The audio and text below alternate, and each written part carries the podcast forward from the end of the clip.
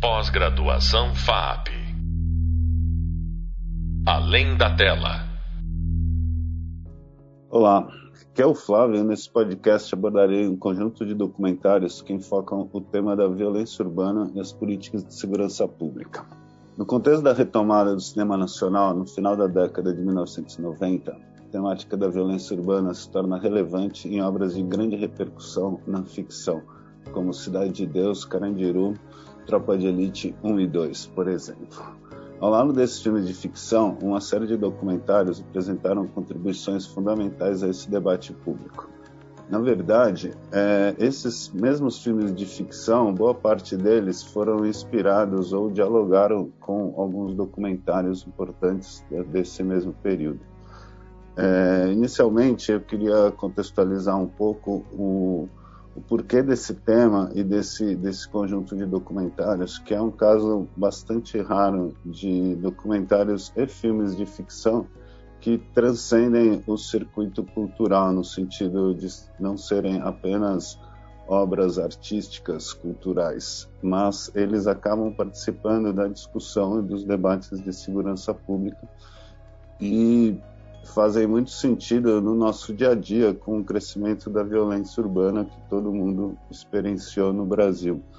Especialmente as pessoas mais velhas é, viveram, talvez nos anos 70, 80, um nível de, de criminalidade que era, não dá para dizer pequeno, mas não tão relevante como começa a acontecer especialmente no, no final da década de 80, no decorrer da década de 90.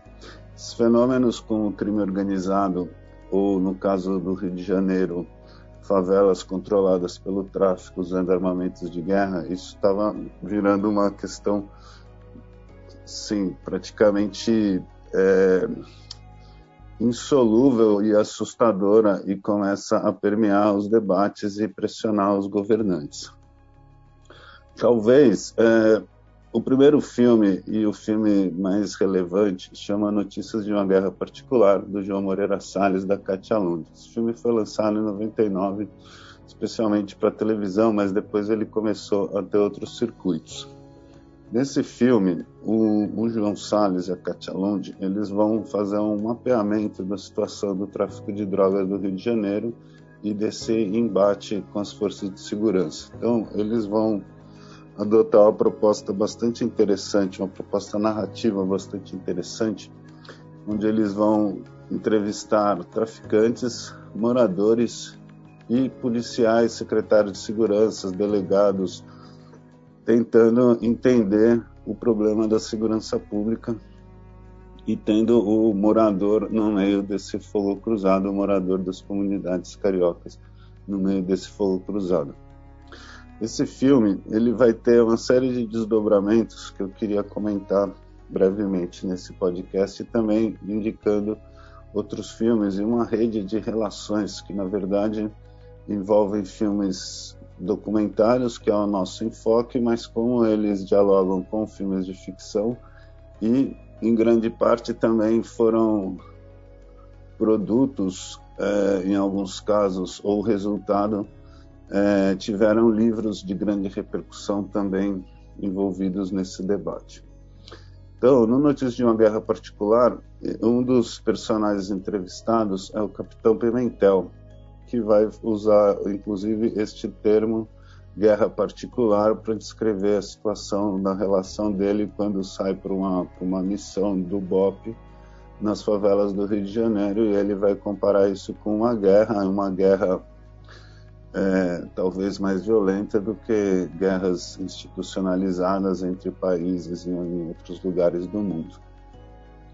Após o filme, a repercussão desse filme, o Capitão Pimentel vai escrever um livro chamado Elite da Tropa, junto com Carlos Eduardo Soares, um, um, um senhor que foi secretário de Segurança e é um dos maiores especialistas em segurança pública do Brasil. Esse livro tem, tem, tem bastante repercussão também naquele momento. Ao mesmo tempo, um jovem chamado José Padilha faz um filme chamado Ônibus 174, um documentário onde ele vai abordar o episódio do sequestro do ônibus 174. Esse episódio foi muito noticiado. Um, um, um jovem criminoso, provavelmente alterado pelo uso de drogas, ele sequestra um ônibus no Rio de Janeiro. Esse ônibus é cercado no, na Gávea, num bairro nobre do Rio de Janeiro, e passa-se horas de negociação entre a polícia e esse criminoso que vai ter reféns dentro do ônibus. O, o, que o Padilha vai fazer nesse filme é um procedimento bastante interessante, porque ao invés de, de considerar este, este jovem Sandro Nascimento como um criminoso perigoso, ele vai atrás da história desse jovem e vai descobrir que ele teve a mãe assassinada na frente dele quando ele era criança, ele passou por abrigos e boa parte da vida dele ele foi morador de rua. Então, naquele momento, ele já, com 20 e poucos anos, tinha se tornado um criminoso e naquela situação. E também ele vai acompanhar como a mídia, como o noticiário foi extremamente é, é, sensacionalista na cobertura do evento e também vai mostrar como a polícia foi extremamente despreparada na negociação do sequestro que no final levou à morte do sequestrador.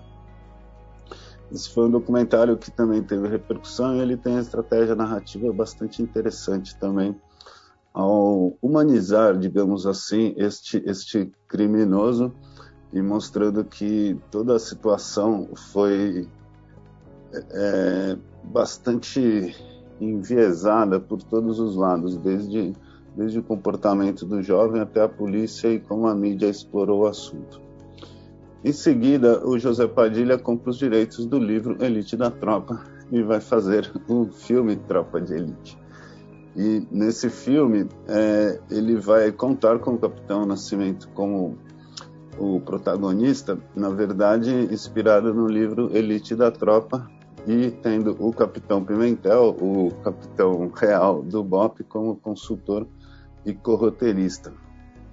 Então, é, a gente tem um filme naquele momento de maior bilheteria do cinema nacional uma repercussão absurda dessas questões. Ali, o treinamento do BOP e o enfrentamento aos, aos criminosos é, e, e é enfocado e o Wagner Moura também tem grande destaque ao interpretar o personagem Capitão Nascimento. Em seguida, é, Anos depois, o Padilha vai fazer o Tropa de Elite 2, onde a gente vai ter um outro, uma mudança de enfoque, onde as milícias vão ser, vão ser destacadas, né, o problema das milícias ou da, da infiltração das forças de segurança por, por policiais corruptos e, e também esses mesmos milicianos também é, se infiltrando na política inicialmente municipal e estadual no Rio de Janeiro. Então, são dois filmes de ficção que o Padilha faz, mas que estão dialogando diretamente com a realidade do Rio de Janeiro naquele momento. Então, esse seria um primeiro exemplo onde a gente vai ter um, um elemento ficcional, mas bastante ancorado em filmes e livros que são relatos é, documentais, digamos assim. O segundo exemplo muito interessante é um, um, um, livro chamado Cidade de Deus, escrito pelo Paulo Lins, um morador da Cidade de Deus, e é um relato, de certa forma, autobiográfico, onde ele mostra várias fases de desenvolvimento do crime organizado no Rio de Janeiro, vindo desde os anos 60 até, até o período final do, da década de 90, e mostrando também como o crime vai ficando cada vez mais violento e como a, os criminosos também vão ficando cada vez mais jovens. Então, esse é um, é um processo que a gente poderia acompanhar em todo o Brasil mas ele vai situar esse, esse movimento na Cidade de Deus. Nesse caso, um cineasta paulista, o Fernando Meirelles, vai adaptar para o cinema e lançar o filme Cidade de Deus, que é um filme também que teve uma repercussão bastante grande. Por outro lado, em São Paulo, a gente vai ter uma outra situação. Um médico que trabalhava atendendo presos no presídio do Carandiru, ele vai publicar um livro onde ele vai relatar a experiência dele como médico atendendo os pacientes mais diversos, criminosos das mais diversas mais diversas criminalidades é, realizadas, digamos assim. E esse livro também vai ter um grande, um grande impacto na opinião pública, vai ser um best-seller naquele momento. E também ele vai dialogar diretamente com a questão do massacre do Carandiru, que foi em 1992.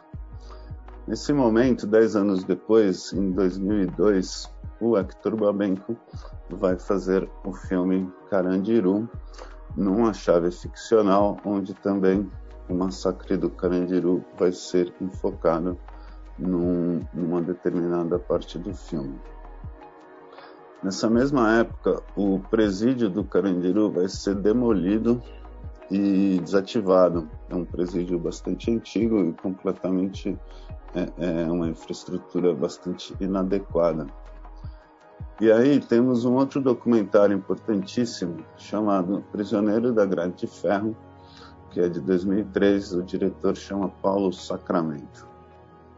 Aqui a gente vai ter um outro tipo de abordagem do sistema carcerário. Ele vai entrevistar dezenas de presos e outras outras personalidades, inclusive o próprio Drauzio Varela, mas a proposta de realização é bastante diferenciada. Ele vai fazer uma oficina de vídeo, ele vai deixar a câmera com algumas câmeras com os detentos. Então, o que a gente vai ter nesse filme são filmagens feitas é, em horários e em locais que um documentarista, um cineasta externo jamais teria acesso. E também situações que também nenhum de nós teria acesso para filmar e os próprios presos tinham, inclusive de, de crimes e, e atividades ilícitas é, realizadas dentro da prisão, como a confecção de, de aguardente, o tráfico de drogas, o uso de armas, a questão da, da sexualidade, da prostituição, enfim. E o resultado é um filme que o Paulo Sacramento ele também é diretor e montador um filme onde ele vai vai mostrar o universo carcerário como nunca ninguém tinha conseguido ter acesso e vai fazer um processo digamos colaborativo entre ele e esses prisioneiros. Aí também a gente pode se dizer que tem um processo de humanização desses presos e quando eu digo humanização, não quer dizer nenhuma condescendência com crimes cometidos, mas o um entendimento do, do que levou esta pessoa a, ao crime, mas também um, um, um diagnóstico de, de que aquele tratamento oferecido na penitenciária ele não ressocializa ninguém e é um tratamento absolutamente desumano. Então também podemos considerar como uma denúncia do sistema carcerário. O interessante desse filme é que ele vai também ter uma, uma, uma repercussão muito forte, porque é um momento onde está surgindo o crime organizado em São Paulo, o PCC. Então, é, uma das razões do surgimento do PCC justamente é, foi o massacre do Carandiru e as condições de tratamento que os presos estavam submetidos que os levaram a se organizar. Então, num certo sentido, é como se o próprio governo, a política de segurança pública tenha contribuído para o surgimento do crime organizado, ou pelo menos sido, sido parte importante desse processo. No caso de influências na ficção, também a gente vai observar mais recentemente a série Carcereiros, que também vai tomar esse universo prisional como tema. Isso na produção americana ficcional já é alguma coisa bastante comum, não sei se dá para considerar um gênero, mas a gente já teria uma série de filmes americanos onde a a questão carcerária aparece também. Outra, outro exemplo também posterior de relação com ficção foi o filme 174 Última Parada, que também é um filme aí de ficção que vai abordar o, o episódio do ônibus 174. Enfim, a gente tem uma série de dessas referências e talvez o, o precursor pudesse ser Pichote, do Babenco, que é um filme de ficção de 81, mas separado aí por, por 20 anos desse, desse grande conjunto de filmes. Mas o Pichote, naquele momento, foi um filme bastante, bastante perturbador e polêmico, porque foi uma das primeiras obras que aborda o menor delinquente e o que era a, a, a instituição de, de, reclusão de menores, a FEBEM, hoje, hoje Fundação Casa, e um filme feito em locações, em situações, é, é, maior parte aqui em São Paulo, e com um jovem protagonista que era um garoto realmente é, é, vindo da, da favela, da periferia de São Paulo. E esse garoto alcançou alguma notoriedade mas não, não teve, não, não, não foi possível que ele que ele tivesse uma, uma educação, uma inserção profissional, ele acabou assassinado pela polícia. Isso, isso é uma coisa que a gente do campo cinematográfico não, não pode esquecer, que é a questão de você trabalhar em comunidades e, e ter esses, esses jovens, esses moradores da comunidade como atores nos seus filmes. Então, no caso de Cidade de Deus, do Fernando Meirelles, o que a gente vai ter, além do filme em si, é uma tentativa de não ser apenas a realização de um filme. Então, vai, vai haver um projeto social de formação de atores, também é, eles vão fazer uma série de, de curtas-metragens chamados Cidade dos Homens, com outros diretores.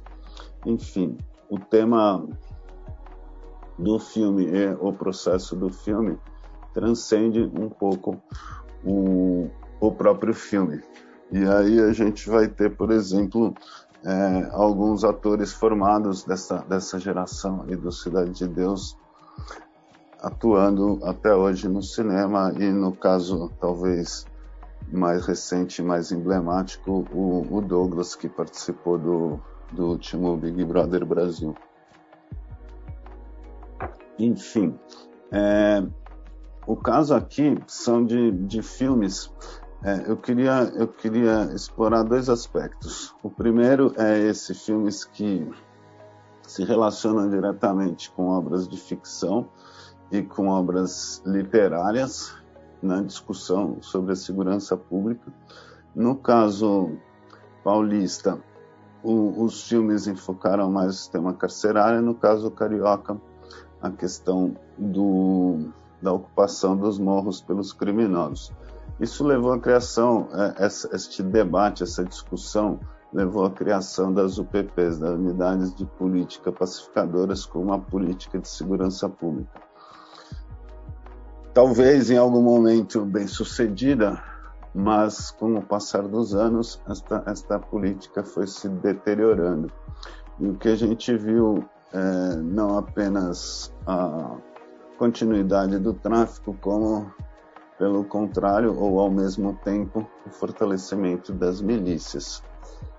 No modo que aparecia no Tropa de Elite 2, aparentemente as coisas se desenvolveram bem mais ainda e a milícia ocupou muito mais territórios do Rio de Janeiro. Então a gente tem aí um outro exemplo de como a, a, ineficiência do poder do Estado, das políticas de segurança pública, ao invés de de solucionar, é, acabou talvez piorando as condições. E os, os filmes e os documentários estão fazendo este duplo papel de registrar e denunciar esses, essas situações, essas mazelas brasileiras. Os filmes ficcionais, eles também foram filmes que estiveram entre as maiores bilheterias do Brasil, então também eles foram importantes nessa em trazer para o debate público esse tipo de questão.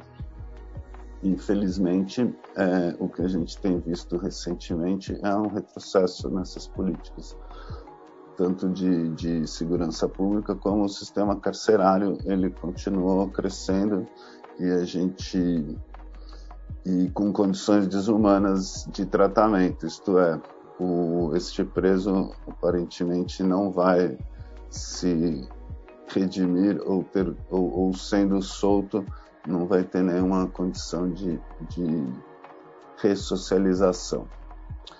O outro aspecto que eu queria explorar nessa sequência de documentários é um que a gente já falou algumas vezes no podcast, em outros podcasts e no nosso Hub Leitura. A gente tem aqui nesses filmes é, cineastas, inicialmente cineastas é, de classe média, classe alta, registrando é, questões sociais periféricas de, de comunidades São Paulo Rio de Janeiro. Já no Prisioneiro da Grade de Ferro, a gente já vai ter um enfoque um pouco diferente, onde este personagem vai ser participante dos filmes. Então, eles também vão produzir imagens e vão, e vão se expor e vão colocar a sua opinião de uma forma mais, mais explícita. Seguindo essa, essa, essa sequência, a gente tem um outro filme que eu gostaria de destacar, que chama-se Falcão, Meninos do Tráfico. Esse é um filme é, realizado pelo, pelo rapper MV Bill e pelo Celso Ataíde. Esses, esses dois são protagonistas bem importantes porque eles vêm da comunidade e eles estão, nesse momento, já organizando a Central Única de Favelas, que é um movimento bastante interessante. Proposta desse filme do MV Bill, e aí ele sai um pouco, ele além de São Paulo e Rio de Janeiro, ele vai trabalhar em outras capitais, ele vai entrevistar os jovens na primeira fase do tráfico, os jovens de 12, 13, 14 anos, que são os falcões, que são os primeiros, a primeira escala de ascensão no tráfico de drogas, o primeiro momento onde eles são cooptados pelo tráfico de drogas. E aí também é interessante que ele vai, vai, vai filmar em outras capitais e a gente tem uma diferença fundamental, que é a possibilidade da MV Bill entrar nessas comunidades que um, um, um, cineasta de fora, um cineasta classe média, não teria, não teria condição. E ele vai entrevistar jovens de várias cidades, mostrando também como a questão do tráfico de drogas se expandiu absurdamente e é um problema brasileiro de todas as cidades grandes. Agora também podemos falar das cidades menores. Após um ano e pouco de conclusão do filme, a maioria dos jovens participantes que deram depoimentos no filme já estavam mortos. Então também isso revela o, o, esse sistema trágico e de como a, a perspectiva do tráfico é, é, é uma perspectiva de curtíssima duração para um jovem da periferia. Enfim, para concluir, é, a ideia de, de falar desse tema e indicar esses filmes é justamente a gente trabalhar esse entrecruzamento, essas múltiplas influências entre reflexões sociológicas, políticas, filmes de ficção, documentários e livros que tratam a mesma questão. Então a gente coloca aí o, o papel importante do documentário na reflexão sobre a sociedade brasileira contemporânea. Creio que é isso. Muito obrigado. Agradeço a todos. Abraços. Pós-graduação FAP. Além da tela.